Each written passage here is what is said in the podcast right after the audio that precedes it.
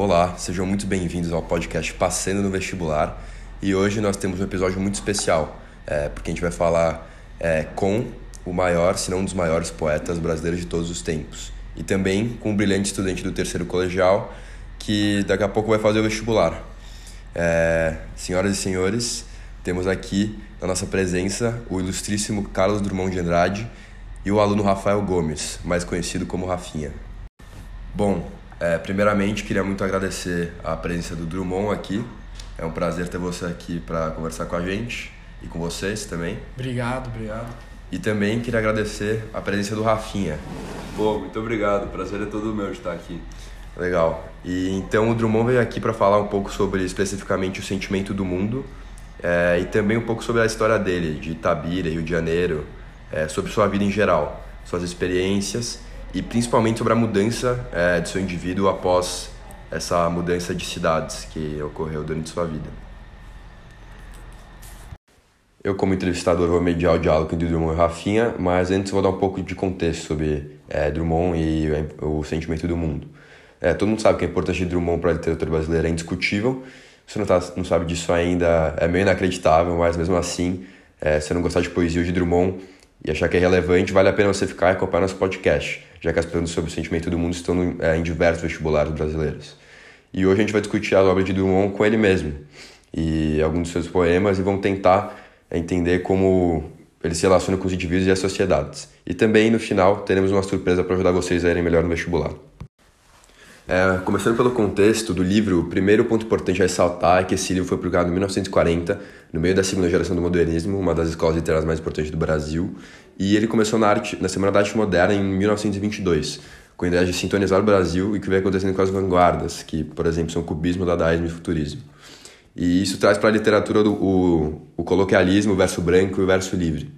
É, Drummond fez parte da segunda geração, é, uma geração que consolidou os valores da primeira geração e isso se espelha na literatura de Drummond. É, por exemplo, poemas sem rimas e sem verso.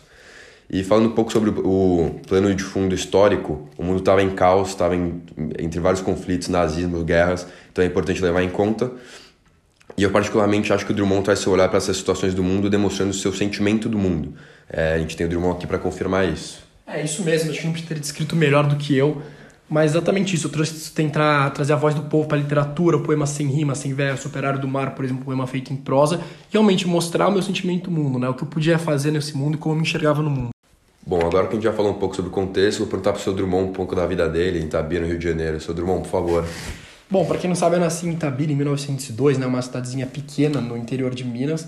Mas conforme fui crescendo, eu percebi que eu não cabia lá. Eu queria mais, eu tentei universalizar. Eu fui para BH, acabei meu ensino médio lá acabei casando lá e depois em 34 fui pro Rio, fui trabalhar lá, né, onde era a capital do país na época. E acabei universalizando, estabeleci minha tendência modernista, tanto é que no Rio tem aquela famosa estátua minha, né, que o pessoal vai tirar foto na praia e brinca. Foi uma cidade que me recebeu com muito carinho, porque eu fui funcionário público lá, é, eu trabalhei no departamento de cultura, do patrimônio cultural brasileiro, fui jornalista também, eu publicava crônicas três vezes por semana, então tenho um carinho pelo Rio muito grande. Bom, obrigado, seu Drummond. É, e agora a gente vai quer saber um pouco do Rafinha aqui, que é um convidado. É, Rafinha, por favor, se puder dar sua opinião, falar um pouco sobre o livro. Bom, galera, antes de qualquer coisa, muito obrigado pelo convite, estar aqui com o Drummond, é, ele mesmo dando sua própria opinião e também no estúdio desse. Para mim é muito gratificante, espero poder ajudar a galera é, a conseguir estudar um pouquinho melhor para essas questões que vão cair no vestibular, enfim. Que é isso, é um retorno a estar aqui. Obrigado a vocês pelo convite. Bom, agora começando pelo primeiro poema, é, O Sentimento do Mundo, minha interpretação é que esse poema é homônimo ao título. Então ele explica essa condição é, dele como escritor na relação com o mundo e, e, na minha opinião, ele meio que pede desculpas ao leitor no começo do livro. É, ele olha como ele não sabia que o mundo estava pegando fogo e de uma hora para outra ele começou a entender é, de como ele deveria lutar para que essas pessoas saiam dessa condição de é, alienação. É, justamente isso, eu acho que isso fez muito bem, Rafa, de já apontar esse primeiro poema, que tanto é que o último verso do primeiro poema é quando eu digo, né, que vai ter esse amanhecer mais que a noite, e é justamente isso que você falou, esse amanhecer mais que a noite, esse amanhecer no sentido de iluminar, de conscientizar as pessoas, E quando você tenta conscientizar todo mundo, quando você tenta conscientizar as pessoas das coisas ruins que estão acontecendo no mundo, é o amanhecer ele virar mais noite do que a noite. Então, nesse todo nesse, nesse livro tem esse jogo entre o claro e o escuro, entre a razão e a ignorância, ou seja, as pessoas clareadas, as pessoas alienadas, e justamente a relação entre eu e o mundo. Bom, muito obrigado pelas clarificações, Sr. Drummond. É, agora eu queria perguntar um pouquinho, um pouco mais sobre sua juventude e principalmente seu tempo em Itabira. É, considerando o poema Confidência do Itabirano, é, eu senti um pouco esse ar de algo mais pessoal, secreto é, e íntimo. Queria saber o que você acha sobre isso e desenvolver um pouco mais. Ah, que bom que você perguntou isso, né? Justamente por ser uma confidência, algo secreto, é algo íntimo, pessoal. E, bom, falar um pouquinho do poema do meu tempo em Itabira. É, para quem não sabe, acho que a primeira coisa a falar é que Itabira é chamada de Cidade do Ferro por conta da abundância do mineral lá. E aqui eu fiz um jogo de palavras, fiz uma brincadeira relacionando o ferro presente na cidade e o ferro constitui nossa personalidade, né? Então, uma pessoa de ferro é alguém triste, calado, sozinho, resistente, que sofre em silêncio e tem justamente uma grande contradição, porque uma pessoa de ferro, ela não costuma fazer confidências, né? Então, basicamente, o poema que diz que eu sou distante, eu sou alheio, eu sou fechado, estranho comunicação, mas dentro desse poema eu trago a confidência. E, e eu acho que outro ponto é importante se destacar no poema é que eu fiz um paralelo entre a cidade, que é cheia de montanhas, então uma cidade que era sem horizontes, e a minha vontade de amar, que também era sem horizontes. E justamente eu falo a vontade de amar que me paralisa o trabalho. E essa vontade de amar que causa dor e incômodo. E essa, essa dificuldade que eu tinha em me expor e me expressar é justamente a herança de Tabira, que é uma cidade de ferro, né? Então era uma vida muito melancólica. E quando eu fui pro Rio em 34, eu levei bastante recordações de lá. É, não só recordações no sentido de souvenirs, mas também no sentido de ter de orgulho, de ser uma pessoa orgulhosa e de ser uma pessoa de cabeça baixa. É, o que me deixava muito triste em morar em Itabira justamente era a exploração do minério em Itabira. É, eu sou totalmente contra, porque eu acho que isso acabava com as características naturais da cidade e era isso que me encantava. E conforme eu fui passando mais tempo no Rio escrevendo esse poema, a nostalgia foi ficando mais forte em mim. Na última estrofe a gente é uma grande nostalgia, porque é um retrato de um passado que me traz saudades, mas que ele não pode ser revivido. Então, então no Rio eu fui funcionário público, prestei serviço, trabalhei para trabalhei para as pessoas, mas em Itabira eu vivi uma vida confortável, era um homem de grandes posses, ouro, gados e fazenda, e era uma época boa. E ao mesmo tempo que eu criticava, o que eu critico, né, a exploração do ouro, é, que isso me gera uma melancolia, uma nostalgia, eu também me arrependo por ter tido parte nessa exploração. E não a exploração do ferro, quer dizer, falei do ouro aqui errado, mas a exploração do ferro, mas a exploração em geral, né? Então, pelo fato de eu ter uma pessoa com gado e com fazendas, isso era uma exploração também. E, e isso que torna essa confidência um segredo, uma coisa íntima e um tom melancólico. Bom, muito obrigado. Eu acho que para mim foi muito bom ter esse conhecimento a mais, principalmente vindo de você, é, diretamente de quem sabe pelo que você passou, pelas sensações que você sentiu. E agora, depois dessa introdução sobre a primeira parte da sua vida, eu queria também saber sobre o seu tempo no Rio de Janeiro. É, como foi esse tempo para você? De que maneira isso conecta com é, a obra, enfim. É, bom, eu podia falar em geral, mas acho que como a gente está aqui né, no podcast do vestibular, vou relacionar alguns poemas. E acho que o mais óbvio, falando de Rio de Janeiro, é Inocentes do Leblon. E é um poema curto, um poema curto.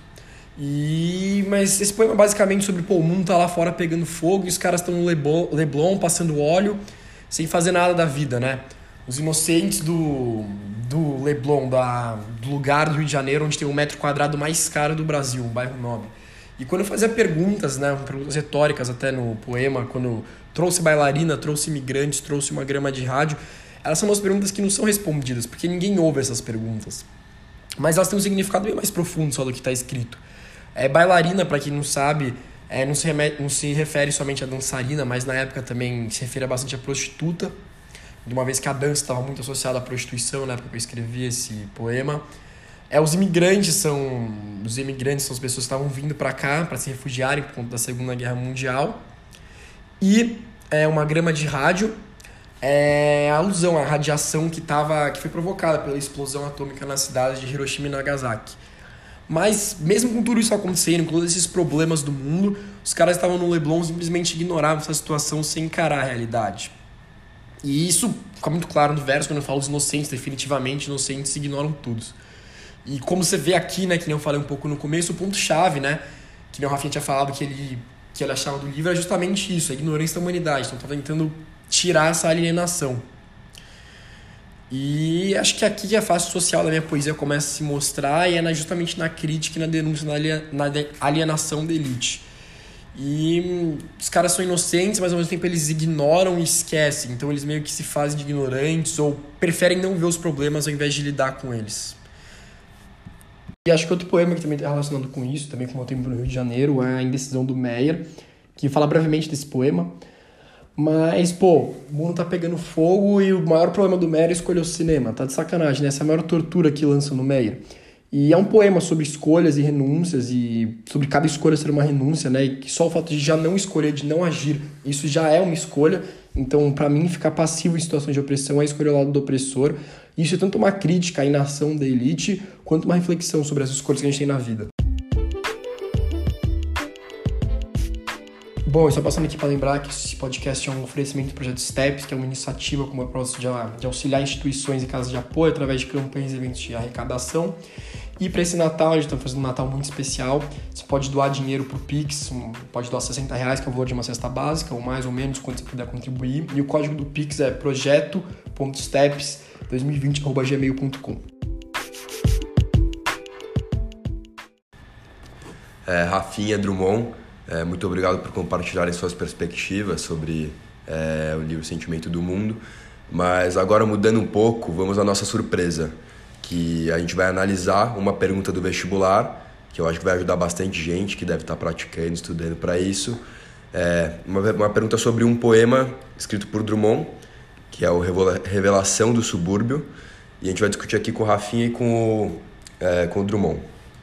E a pergunta é a seguinte: no poema de Drummond, a presença dos motivos da velocidade, da mecanização, da eletricidade e da metrópole configura-se como é, opção A, uma adesão do poeta ao mito do progresso que atravessa as letras e as artes desde o surgimento da modernidade.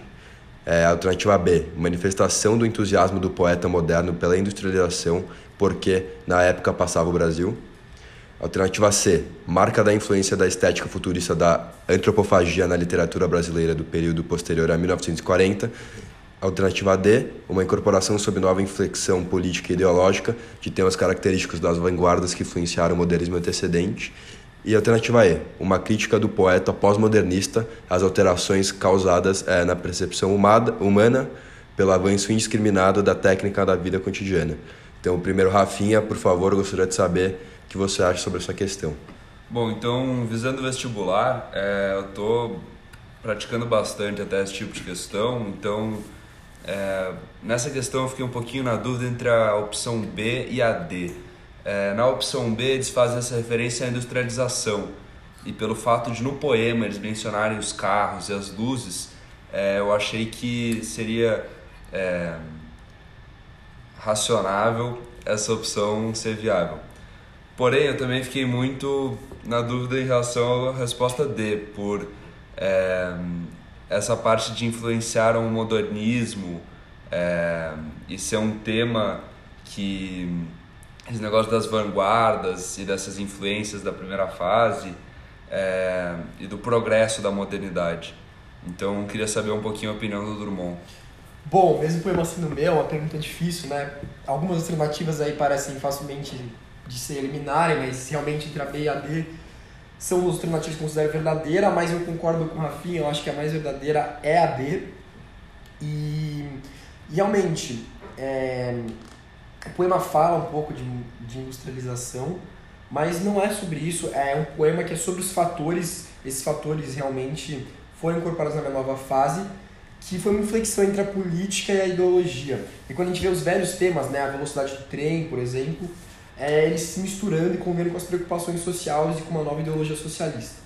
Então, justamente por isso, eu acho que não é muito a B, porque o trem é um tema velho, tem industrialização, mas é, um tema, é uma coisa já recorrente. E, é, e quando você mistura essa, esses temas velhos com menor preocupação política e social no livro, eu acho que você chega à resposta D, que, que é a resposta mais correta. Muito obrigado, seu Drummond, e eu gostaria de saber o que você acha que seus poemas estarem no vestibular. Bom, para mim é uma grande honra, mas eu acho que é uma faca de dois gumes. Por um lado, acho que é um ponto muito positivo de expor, de trazer as pessoas para lerem poesia, né? Então, é o vestibular que é a porta de ingresso para um ensino superior.